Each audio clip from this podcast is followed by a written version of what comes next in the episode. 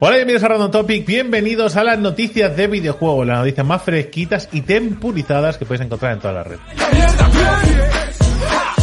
Si la verdura tempura está rica, imagínate un buen videojuego como por ejemplo Starfield, ¿vale? Que, eh, atención, porque nos han dicho una cosa que podría ser una vendida de humo que, a ver, no te van a decir es mal juego, pero han dicho que es algo muy especial que nos hará alucinar. Que dices, bueno, bueno, perfecto con el spam. Pero si entramos un poquito más en la, en la entrevista que han hecho a Emil Pagliarulo, eh, que es el, el- el líder designer y guionista de Starfield, eh, bueno, pues podemos entender un poco por dónde van los tiros. Hay que entender que este señor lleva 19 años trabajando en Bethesda, que ha pasado por, empezó con The Elder Scrolls 3 Morrowind, en la expansión de Blood Moon, ¿vale? Y que viene de cosas como Thief, ¿vale? Ladrón, Gracias por la traducción en Google. Y que dice, ojo, dice que todo lo que ha hecho hasta ahora ha sido un entrenamiento para Starfield. Bien, me gusta. Me gusta como esa sensación me gusta. Sí, ¿no?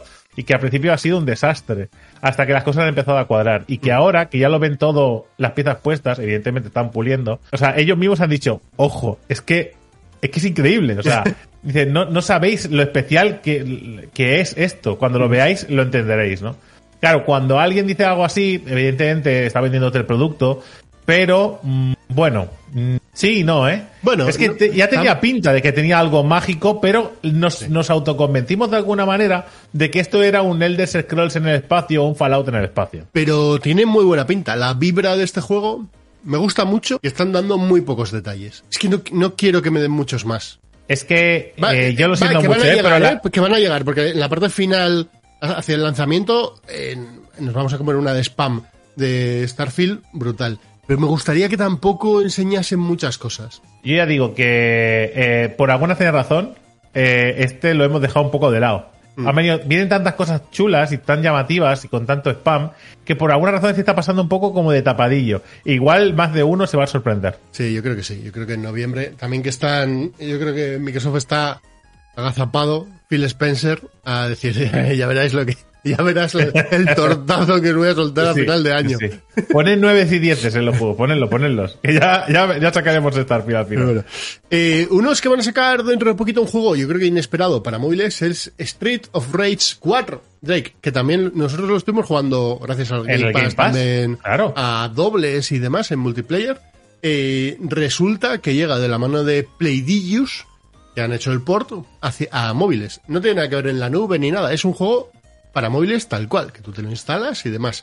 Eh, es exactamente, por si alguien está pensando, va, pero será un, un rework, ¿no? Cutre para móviles, una versión. No, no, no, es exactamente el mismo juego con todo el contenido, el mismo contenido que hay para su edición de PC o consolas. Llegará a Android a iOS el 24 de mayo. Costará además bastante menos, 8,99, lógicamente. En móviles la gente no se gasta 25 euros en un juego. Eh, es un juego entero, de principio a fin, que te cuesta 9 euros y ya está. Es un juego de móviles que a mí me apetecería jugarlo si no lo hubiera jugado ya. Es un juego de móviles que dice, tiene su principio, su final, su historia, sus pantallas, no sé, lo veo entero, ¿no? Es que es eh, hay, y hay muchos juegos de este tipo en móviles, que decir, hay muchos juegos que son aventuras para un solo jugador, para dobles y tal, eh, para pasártelo y ya está. Pero como los que tienen más fama son los juegos, ¿no? Que tienen gachas, que tienen sistemas Sí, de sí, sí. un poco Aquí no tiene nada que ver. Será compatible con el juego en pantalla táctil, es decir, poder jugar sin mando, eh, la, tendrá una interfaz adaptada y también tendrá compatibilidad con mandos. Tendrá logros y partidas guardadas en la nube. Lo único que no incorporará de salida es el multiplayer online para poder jugar en COP, que eso llegará más tarde. Pues pasamos de una buena noticia como esta a una... Otro que llegará. bu- Otro que llegará, pero llegará más tarde. Eh, de Legend of Zelda eh, Breath of the Wild 2, que no es el título, pero que de- es como le llamamos a llamar, ¿vale? Porque no es un título oficial. Se mueve a 2023. En Bueno. verano. Primavera. Bueno, primavera. Vale, primavera. es que yo ya lo pongo siempre un poquito más para allá. Bueno, tiene, tiene sentido que hayan dicho primavera. Eh, lo más lógico es pensar que vaya a llegar en el Q2 después del cierre fiscal de 2022. Estos ya han apostado porque no entre en el año fiscal de 2022. Todo esto, eh, básicamente, viene de la mano de, de Eiji Aonuma, el productor de la aventura, ¿no? De, este esperadísimo Que deje de salir en vídeos pidiendo perdón, por Es, es que lo que iba a decir, es que este señor sale en un vídeo pidiendo disculpas y a mí se me parte el alma. Previamente anunciamos que saldría a la venta en 2022, sin embargo hemos decidido extender un poco la fase de desarrollo y posponer el lanzamiento a la primavera de 2023. Pedimos disculpas a quienes esperabais con ilusión que fuera este año. Dice, para crear una experiencia completamente única, el equipo de desarrollo sigue trabajando con AINCO en el juego, por lo que os pedimos un poco de paciencia. Yo eh, lo siento, pero es que no me parece mal. Es decir, no me puedo enfadar, no me puedo irritar. Es que si lo tienes que retrasar o mover ah, al año que viene para hacer un buen juego, pues, pues muévelo. Es decir, si hay juegos para Sí. aburrir, cuando llegue el juego, que llegue bien. Es que no tiene más historia. Sí. Si queréis un juego eh, especial, un- es que esta gente no negocia con el Zelda. Que Nintendo no negocia con el Zelda. Va a traerte un juego bueno. Gustará más, gustará menos, pero no va a traerte una experiencia a medio hacer. Pero no negocia ni con esto, ni con Mario, no negocia con sus IPs.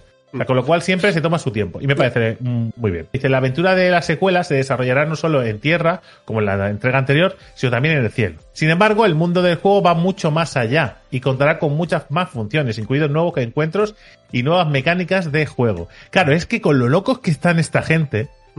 O sea, mm, tiene que haber metido una cantidad de paranoias que eso, para que cuadre y para que funcione, Otros que también van a tener que ver, a ver qué tal les la jugada, es la gente de PlayStation.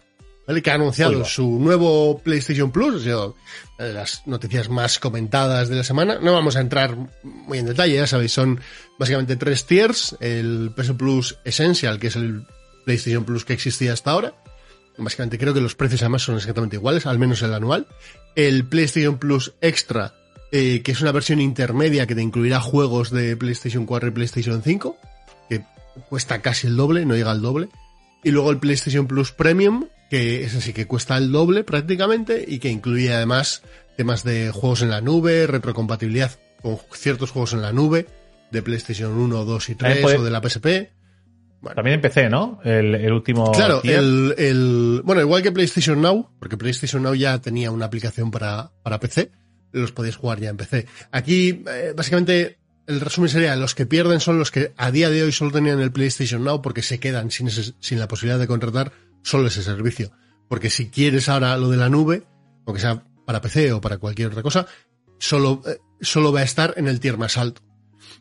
Dentro de los tiers más altos, o sea, tres tiers con tres opciones de precio. No sé, creo que se han complicado mucho. Creo que el, el del trimestral sobraba y el precio del individual está muy alto. El- los precios de los anuales creo que encajarían bien. Bien. sí. Eh, la nota discordante, yo creo que era, pues, bueno, lo que todo el mundo ya esperábamos, ¿no? Que es que PlayStation no planea incluir juegos AAA exclusivos de lanzamiento en este nuevo PlayStation Plus. Es decir, no incorporar la gran ventaja del Game Pass, ¿no? De hecho, ya se ha encargado Microsoft de eh, anunciarlo por por pasiva, ¿no? Que es eh, que sus, sus juegos first party van a estar sí o sí en el Game Pass día uno, más luego todos los acuerdos que hay por ahí con terceros. Y bueno, Jim Ryan en una entrevista a Games Industry ha hablado de que si hicieran eso, pues podrían sufrir si fueran directamente a PlayStation Plus, podrían sufrir la calidad de los títulos.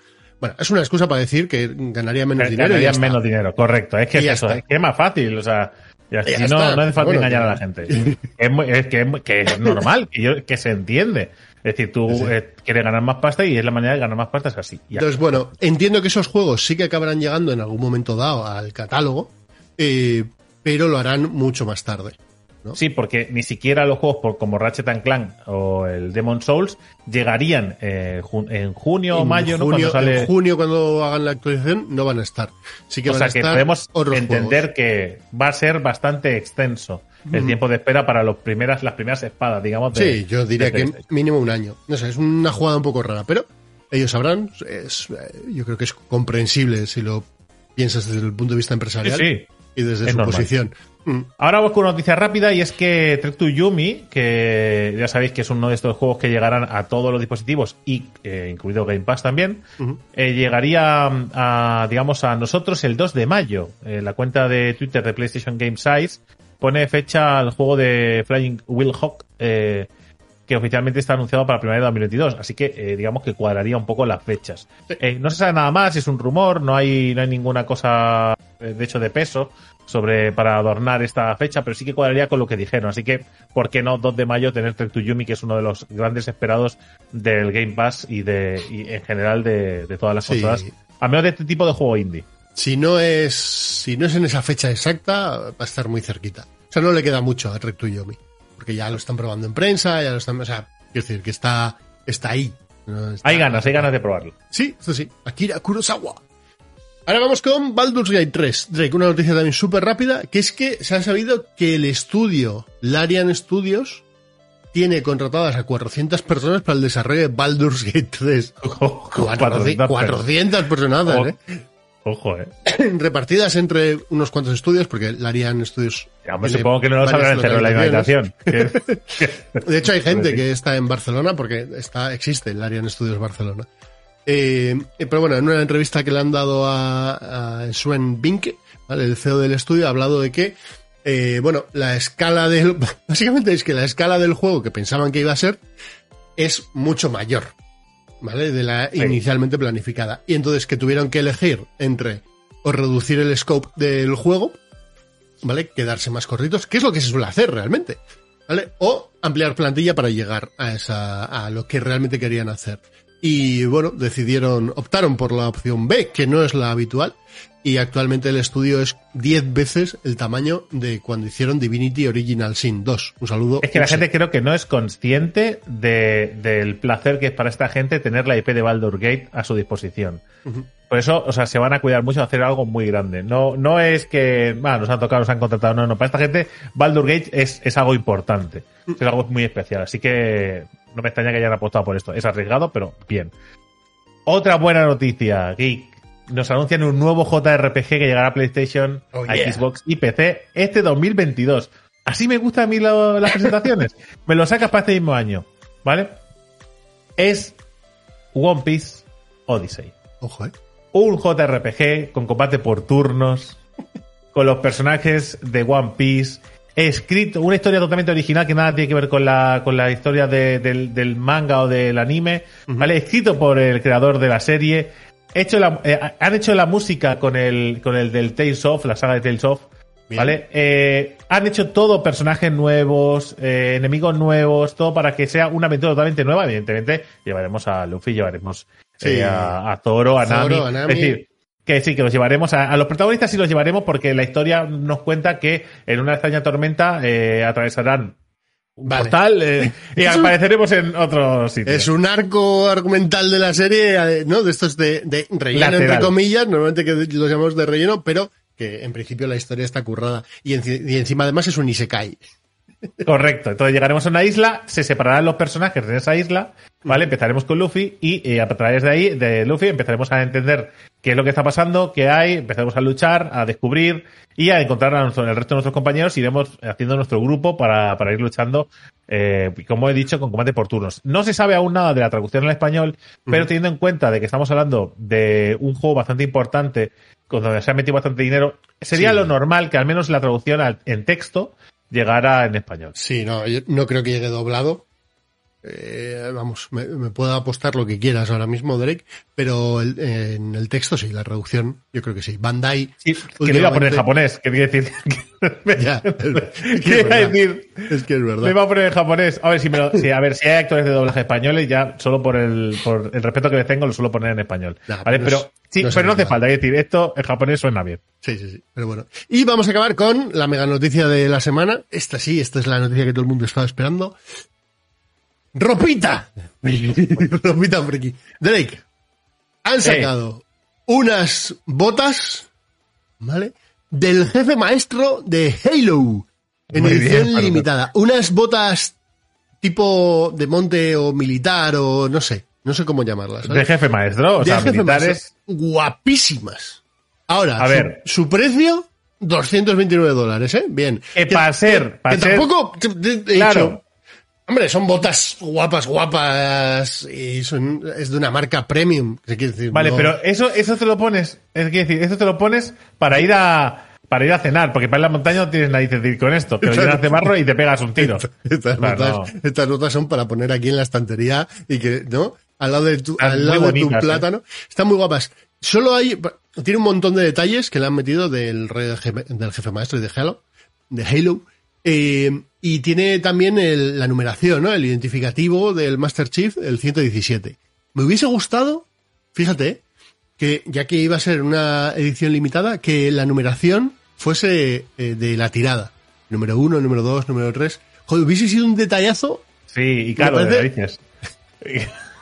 caro de narices. bueno, que esos son parchecitos, que además se ve, es un parche Sí, claro, cosido, claro, con lo sí, cual, sí, pues haces las 9.999 y ya está. Qué fácil bueno. lo ve, Geek, ¿eh? Marca Wolverine, Wolverine. Ah, cobras 20 euros más y haces eso y te, te las compran todas. Que te las van a comprar todas también, ¿eh? Que no sé, ¿qué opine la gente? Lo que, si lo prefieren con el 117 o una numeración especial. Nosotros lo dejamos aquí, la noticia de videojuegos. Recordad que tenéis noticias de MMOs en la charla, tenéis Lo Merece la Pena, directos todos los días por la mañana de 8 a 2 de la, del mediodía. Y que siempre estamos aquí para lo que necesitéis, gente. Nos vemos en el siguiente vídeo. Divertirme.